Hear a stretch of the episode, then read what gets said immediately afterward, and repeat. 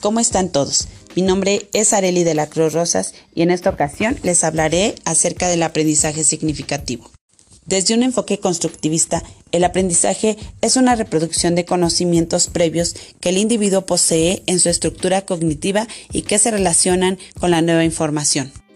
Para David Ausubel, todo nuevo conocimiento para que sea significativo debe relacionarse con un conocimiento previo, es decir, requiere estructuras a partir de información e ideas previas en conjunto con la nueva información.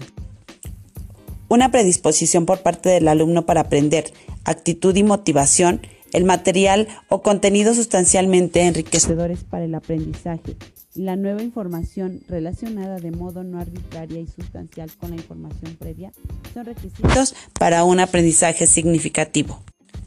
Este proceso de aprendizaje parte de una idea, concepto, símbolo o imagen específicamente relevante y ya existente en la organización cognitiva, al que Auswell denomina subsunsor.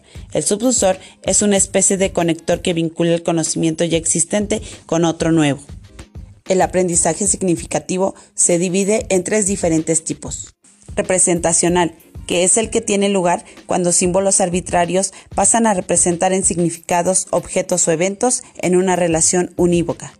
Conceptual, se refiere a objetos, eventos, situaciones o propiedades designados por un símbolo o signo. Este pasa a representarlos y ya no depende de un referente para dar significado. Proposicional implica la relación y combinación de varias palabras para generar y dar significado a nuevas ideas. Los aprendizajes representacional y conceptual son claves en este aprendizaje.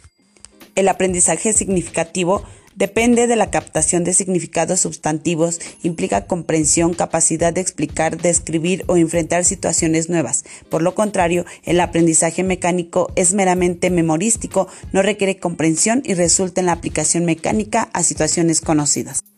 El aprendizaje por descubrimiento implica que el aprendiz descubra antes de poder entenderlo. Sin en cambio, en el aprendizaje por recepción, el sujeto recibe la información y solo comprende el contenido para poder reproducirlo. Aprender receptivamente implica actividad en el área cognitiva. El aprendizaje de contenidos se agrupa en tres áreas básicas. Contenidos declarativos, saber qué, conocimiento de datos, hechos, conceptos y principios. Contenidos procedimentales, saber hacer, ejecución de procedimientos, estrategias técnicas y habilidades. Contenidos actitudinales valorales, saber ser. Se ubica bajo los rubros de la educación moral o ética, enseñanza de valores, actitudes, desarrollo humano. Finalmente, el aprendizaje significativo se divide en fase inicial, intermedia y terminal. Muchas gracias.